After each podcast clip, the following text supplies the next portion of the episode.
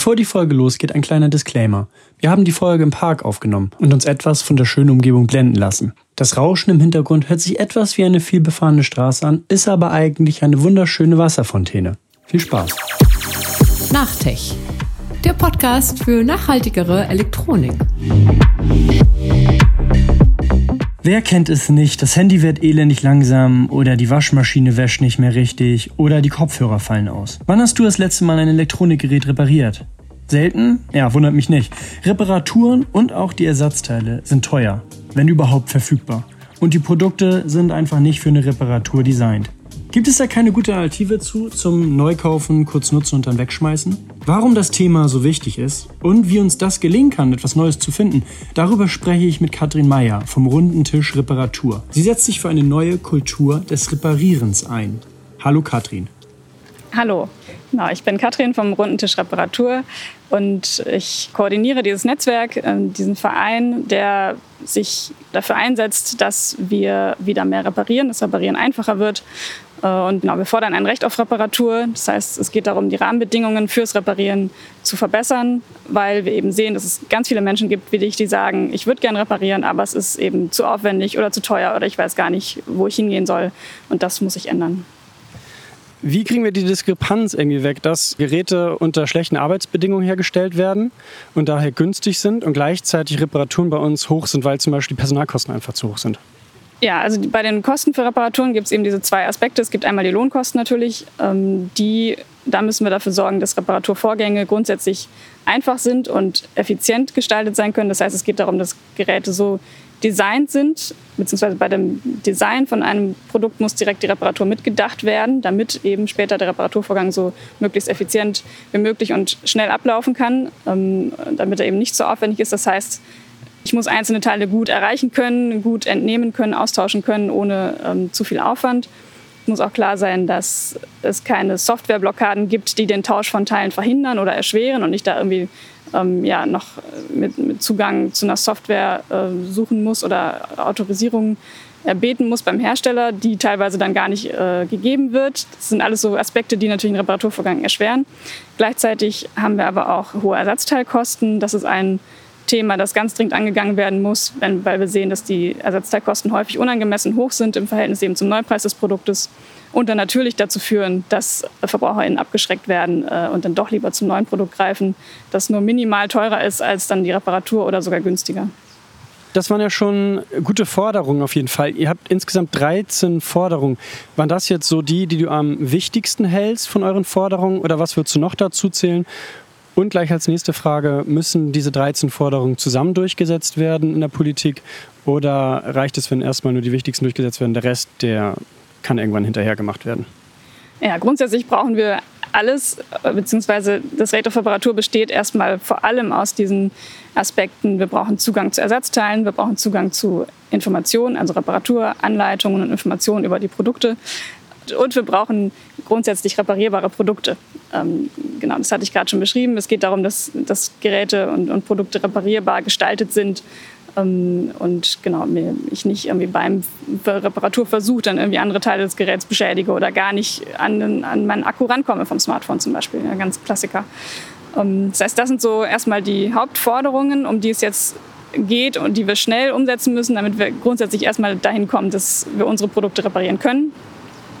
Ganz grundsätzlich brauchen wir aber auch gesellschaftlichen Wandel oder auch einen ganz ja, großen Ansatz nochmal, um auch dahin zu kommen, dass wir das Reparaturgewerbe zukunftsfähig machen, weil wir sehen, dass auch da ein ganz großer Fachkräftemangel oder Nachwuchsmangel ähm, herrscht. Und wir natürlich ja, jetzt schauen müssen, wie kriegen wir mehr junge Leute in das reparierende Gewerbe, wie kriegen wir grundsätzlich einfach auch eine höhere Wertschätzung für das Reparieren, für diese Tätigkeit reparieren, sowohl professionell als auch für mich persönlich und ja, gesellschaftlich.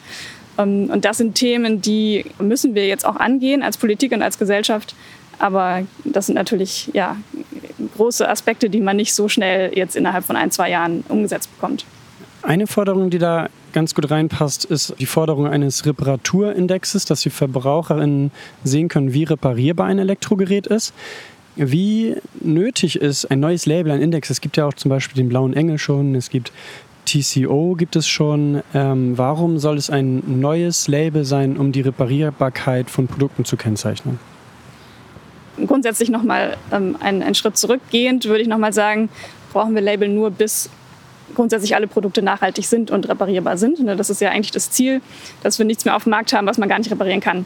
Aber bis wir dahin kommen, sind natürlich solche Informationen für VerbraucherInnen, an denen sie sich orientieren können, wenn sie eine möglichst nachhaltige und in diesem Falle eine Wahl treffen wollen für ein sehr reparier gut reparierbares Gerät, ähm, dann macht so ein Reparaturindex auf jeden Fall Sinn.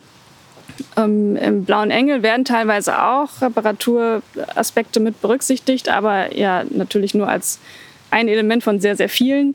Ähm, und wenn es wirklich darum geht, zu bewerten, wie gut reparierbar ist etwas, dann gibt es da schon verschiedene Kriterien, die wichtig sind die mir dann eben als Verbraucherin helfen können.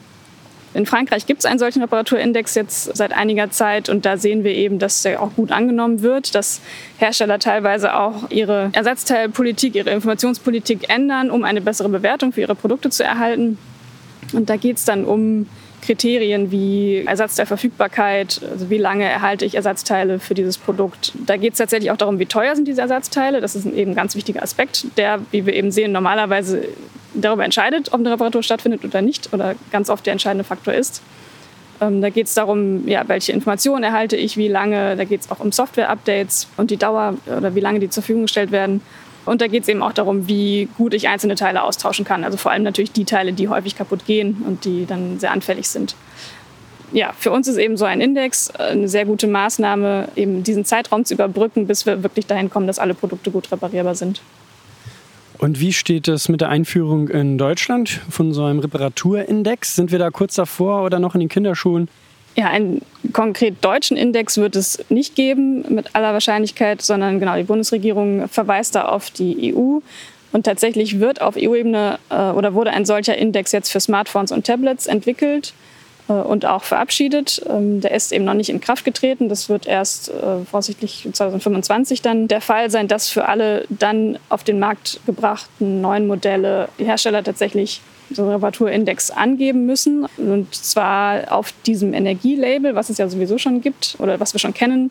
Da wird dann eben unten auch ein kleiner, in einem kleinen Bereich dieser Reparaturscore zu sehen sein.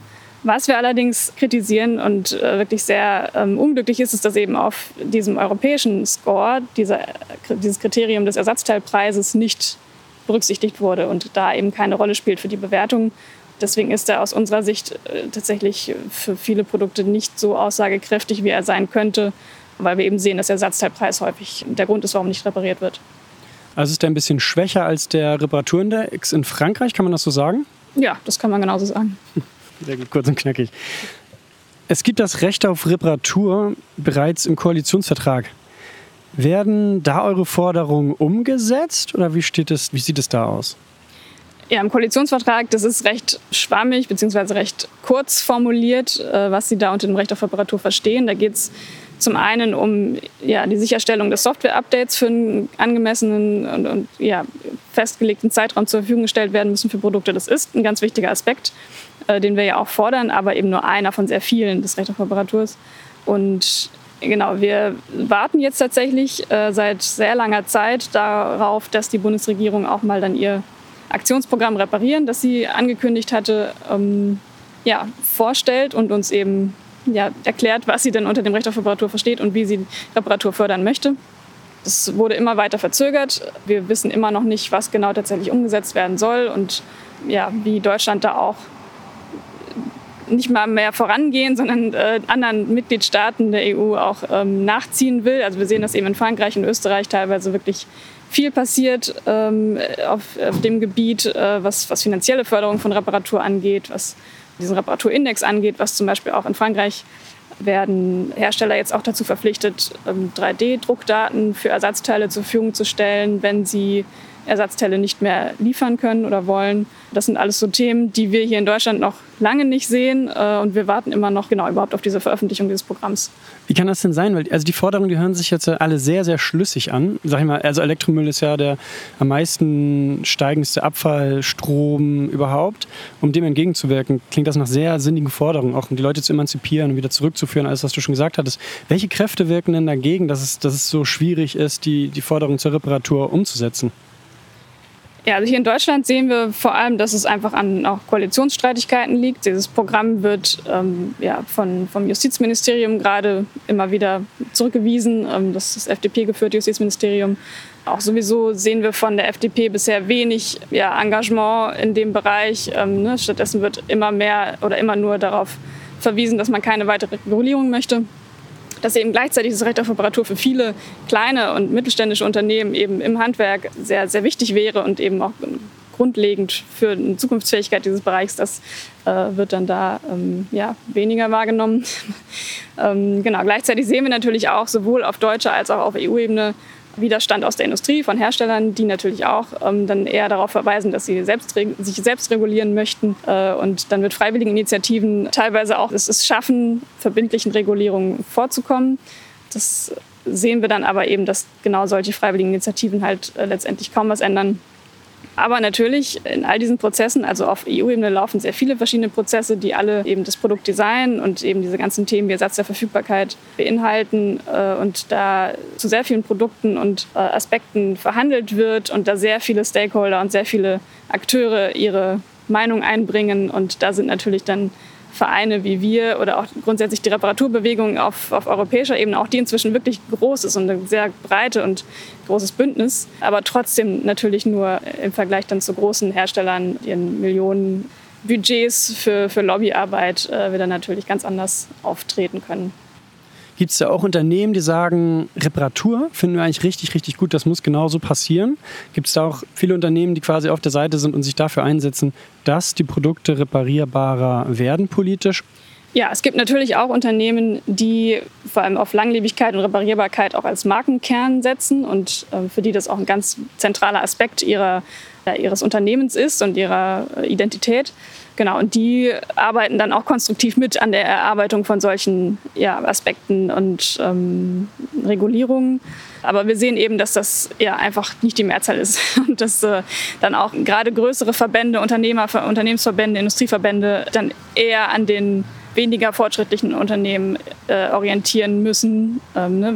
Große Verbände sind dann sehr äh, oder, oder schwierig, da progressive Positionen einzunehmen, sodass wir dann ähm, ja, zwar schon solche fortschrittlichen Unternehmen dabei haben und Hersteller, äh, aber letztendlich ähm, ja, ist, ist das natürlich auch wichtig und um auch zu zeigen, was geht ne, und was möglich ist äh, und, und was auch funktioniert. Ähm, ne, es gibt ja dann auch Hersteller, die wirklich, äh, oder jetzt gerade im Bereich Smartphone, ähm, das Fairphone oder das Shiftphone, die das wirklich zu ihrer Aufgabe gemacht haben, zu sagen, okay, hier, wir zeigen euch, äh, das ist grundsätzlich möglich, nachhaltige oder ähm, dann eben auch vor allem langlebige und reparierbare Produkte zu designen und zu verkaufen. Und das ist ein funktionierendes Businessmodell äh, und das ist natürlich sehr wichtig, genau solche Beispiele dann auch zu haben. Wenn wir jetzt in die Zukunft kriegen, von wegen äh, Fridays for Future, Scientists for Future, 1,5 Grad Ziel und es muss das alles relativ schnell passieren, wo nimmst du die Hoffnung her, dass die ganzen Forderungen im Rahmen des Rechts auf Reparaturs in der Zukunft auch so oder vergleichsweise so umgesetzt werden? Wo guckst du da hin? Ja, das ist eine gute Frage. Ähm, grundsätzlich, wie du ja schon sagst, sind das eigentlich alles jetzt keine total absurden oder merkwürdigen Forderungen. Ne? Eigentlich ist der gesellschaftliche Konsens ähm, recht groß, dass wir sagen, okay, es macht Sinn, Dinge lange zu nutzen und das möchten wir eigentlich auch gerne. Das ist sowohl aus Umweltsicht sinnvoll, als auch genau Klimasicht, als auch ja für mich als, als Verbraucherin. Ich möchte eigentlich selber entscheiden können auch darüber, was, mit, was ich damit mache, wenn etwas kaputt geht. Ne? Also ich möchte äh, nicht davon abhängig sein, ob ein Hersteller nun jetzt entschieden hat, keine Ersatzteile mehr zur Verfügung zu stellen oder Software-Updates zu beenden also es geht viel auch darum, um die Frage, wer hat so die Hoheit über die Dinge, die wir haben und ähm, was wir besitzen. Und das sind eigentlich alles Fragen, wo wir sagen würden, okay, das ist das einzig Logische und das einzig Sinnvolle, dass wir uns in diese Richtung bewegen äh, und uns reparieren oder die Rahmenbedingungen eben für, für langlebige und für reparierbare Produkte verbessert werden. Aus Ressourcensicht ist es auch sowieso das einzig, die einzig äh, logische Lösung wenn es darum geht, wie wir mit unseren Ressourcen in den nächsten Jahren umgehen wollen, auch im Hinblick auf die Frage auf Rohstoffsicherheit natürlich. Ne? Also wenn es jetzt darum geht, wo, wo Deutschland auch sich, sich immer weniger abhängig machen möchte, auch von externen oder von Ressourcen aus Drittstaaten. Ähm, auch da ist es ein, ein Aspekt, wo Reparaturen, das Recht auf Reparaturen eine, eine wichtige Rolle spielen können. Das heißt, wir sehen eigentlich diesen gesellschaftlichen Konsens, der dahinter steht. Wie kann ich jetzt zum Beispiel mithelfen, wenn ich denke, haben wir schon mehrmals gesagt, das sind ja keine irgendwie aus dem Himmel herabgegriffenen Forderungen. Wie kann ich jetzt mithelfen, dass das passiert?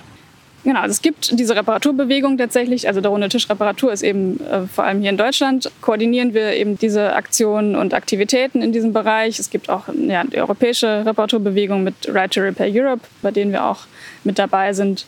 Das heißt, das sind erstmal so grundsätzlich Organisationen, bei denen man natürlich mitmachen kann, bei denen man Mitglied werden kann, sowohl als Privatperson als auch als Organisation oder auch einfach äh, informieren über das, was wir tun. Ne? Also man kann sich auch für unseren Newsletter anmelden, um einfach mal herauszufinden, was läuft denn gerade so, auch an politischen Prozessen oder auch an anderen Aktivitäten, vielleicht dann von ja, verschiedenen Akteuren der Reparaturbewegung. Was, was gibt es für Veranstaltungen, wo man sich informieren und austauschen kann? Ähm, genau, natürlich äh, geht es auch darum, sich einmal selber so ein bisschen darüber bewusst zu werden, wie gehe ich denn mit den Dingen um, wenn sie kaputt gehen? Also in welch wie, wie kann ich auch in dieser Hinsicht die Reparatur ein bisschen bewusster auch in meinen Alltag wieder integrieren. Aber ja, wir sind schon starker Verfechter davon zu sagen, es liegt jetzt nicht in der Hand der einzelnen VerbraucherInnen, weil wir eben sehen, dass einfach die Rahmenbedingungen das Problem sind. Das heißt, es geht schon wirklich darum, sich, also wenn man was, was verändern möchte, dann sich dafür zu engagieren, dass wir eben das Recht auf Reparatur bekommen. Da gibt es viele verschiedene Akteure, die sich dafür einsetzen. Aktuell läuft ja zum Beispiel gerade eine Petition zum Reparaturbonus. Vielleicht kannst du da noch zwei Sätze zu sagen, weil ich habe mitgekriegt, dass der in Thüringen schon, ich glaube vor zwei Jahren oder so, äh, wurde erfolgreich ausprobiert, sodass jetzt nochmal quasi eingeführt wurde. Ähm, ich habe es aber noch bei keinen anderen Bundesländern gesehen, dass der Reparaturbonus eingeführt wurde. Kannst du mal kurz sagen, was der Reparaturbonus ist, weil das ja gerade irgendwie auch ein aktuelles Thema ist. Warum passiert das nicht in anderen Bundesländern? Grundsätzlich geht es beim Reparaturbonus darum, dass, dass Reparaturen finanziell gefördert werden. Das heißt, wenn ich eben dann ja, in eine Werkstatt gehe und äh, eine Reparatur durchführen lasse, dass ich dann die Hälfte der Kosten meistens ähm, erstattet bekomme. Meistens von einer öffentlichen Einrichtung dann, kann das aber auch anders äh, regulieren. Es gibt inzwischen tatsächlich verschiedene Systeme oder Ansätze, wie man einen solchen Reparaturbonus umsetzen kann. Immer geht es darum, Kosten von Reparaturen zu erstatten und eben diesen Faktor oder diese, diese Hürde der hohen Reparaturkosten zu, ähm, geringer zu machen. Und in Thüringen ist es jetzt tatsächlich so, genau, dass die Landesregierung diesen Bonus finanziert, da ein gewisses Budget für hat und die Thüringer und ThüringerInnen dann in, in den Werkstätten äh, ihre Dinge reparieren lassen können und später dann die Rechnung einreichen und dann erhalten sie eben die Hälfte der Kosten bis zu maximal 100 Euro zurück. Es gibt ihn auch schon in anderen Ländern, also in, in Österreich, äh, auch jetzt schon bundesweit seit letztem Jahr, vorher auch schon in verschiedenen Regionen in Österreich und Städten. In Frankreich gibt es ihn jetzt auch. Da wird er tatsächlich von Herstellern finanziert, was auch ein sehr interessantes Modell ist. Genau, das ist dann eben ein bisschen anders organisiert, als das in Thüringen oder Österreich der Fall ist. Und hier in Deutschland tatsächlich wird er in Sachsen im Oktober eingeführt nachdem in Leipzig das mal so ausprobiert wurde und sie festgestellt haben, ja doch, das funktioniert ganz gut und es wird vor allem gut angenommen, und ja, andere Städte in Deutschland und auch Bundesländer sind da auch am Überlegen, ob dafür Geld da ist und ob das Sinn machen würde. Wir fordern eben mit dieser Petition einen bundesweiten Reparaturbonus, weil wir sehen, okay, der Bedarf ist einfach riesig. Äh, wir sehen, dass es sehr viele Menschen gibt, die eben an, dieser, an diesen hohen Kosten ähm, oder von diesen hohen Reparaturkosten abgeschreckt werden. Und das wäre jetzt mal ja, ein sehr gutes Zeichen, um, um zu sagen, okay, so fördern wir jetzt die Reparatur wenn man das aus öffentlichen Geldern finanziert, dann kann das natürlich nicht unendlich lang laufen. Aber gleichzeitig sehen wir auch, dass so ein Reparaturbonus ja auch nur so eine Brückenmaßnahme sein sollte, bis wir dahin kommen, dass Reparaturen sich grundsätzlich lohnen und wir eben sie gar nicht subventionieren müssen. Das ist natürlich äh, das, das, wofür wir uns eigentlich einsetzen. Und gleichzeitig gibt es eben auch diese Möglichkeit, dass man sagt, okay, man kann so einen herstellerfinanzierten Bonus erstellen wie in Frankreich, wo dann Abhängig davon tatsächlich, wie gut reparierbar Geräte sind, die die Hersteller verkaufen, zahlen sie dann Entgelte in so einen Fördertopf, aus dem dann dieser Reparaturbonus äh, finanziert wird. Das klingt ja nochmal besser. Also das klingt für mich auch ein richtig guter Ansatz, um wieder für die Reparatur Interesse zu wecken und das ganze Thema also erstmal anzugehen. Wenn dafür Geld da ist und Leute wieder reparieren, dann scheint das für mich auch so ein kleiner Stein zu sein, den man ins Rollen bringt, um halt die restlichen Forderungen vielleicht auch noch besser umzusetzen.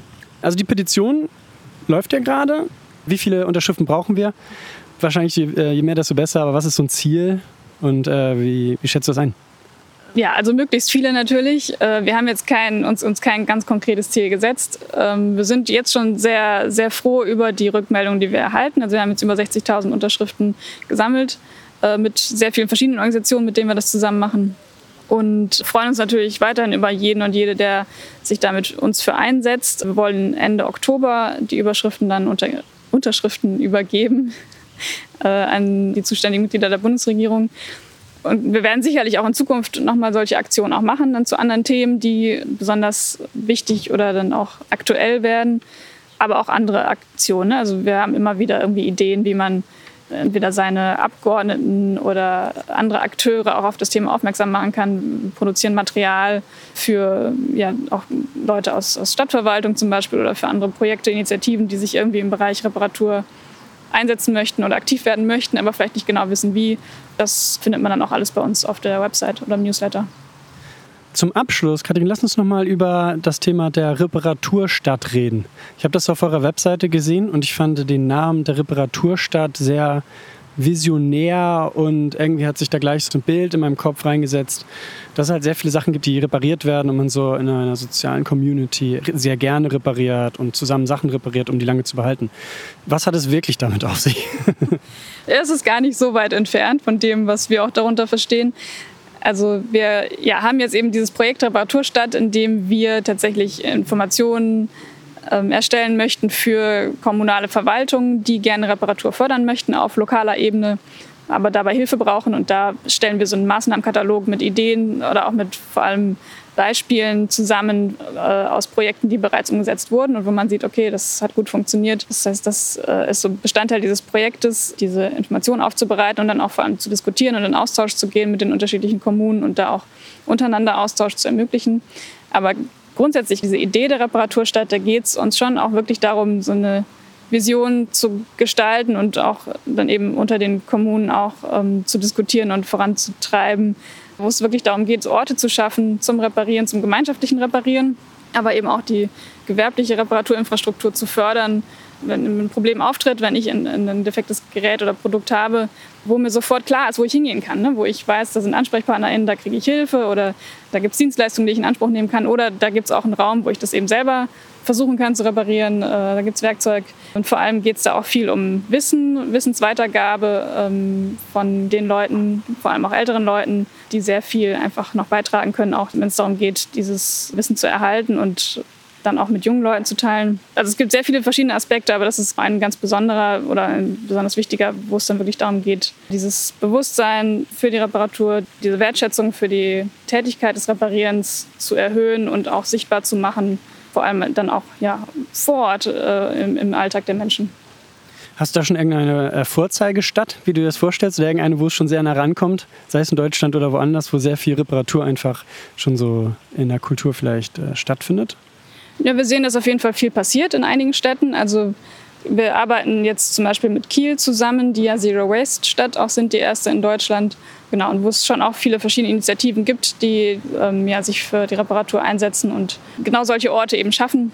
Gleichzeitig gibt es zum Beispiel in Berlin wird jetzt so ein äh, Qualitätsnetzwerk für Reparatur äh, aufgebaut, wo es dann auch wirklich darum geht, diese ganzen Angebote, die es gibt, überhaupt sichtbar zu machen und auch sicherzustellen, dass alles, was eben auf dieser Plattform sichtbar ist, noch gewissen Kriterien äh, entspricht und ich da vertrauenswürdige Anbieter finde, sowohl was gewerbliche als auch eben ehrenamtliche Initiativen angeht.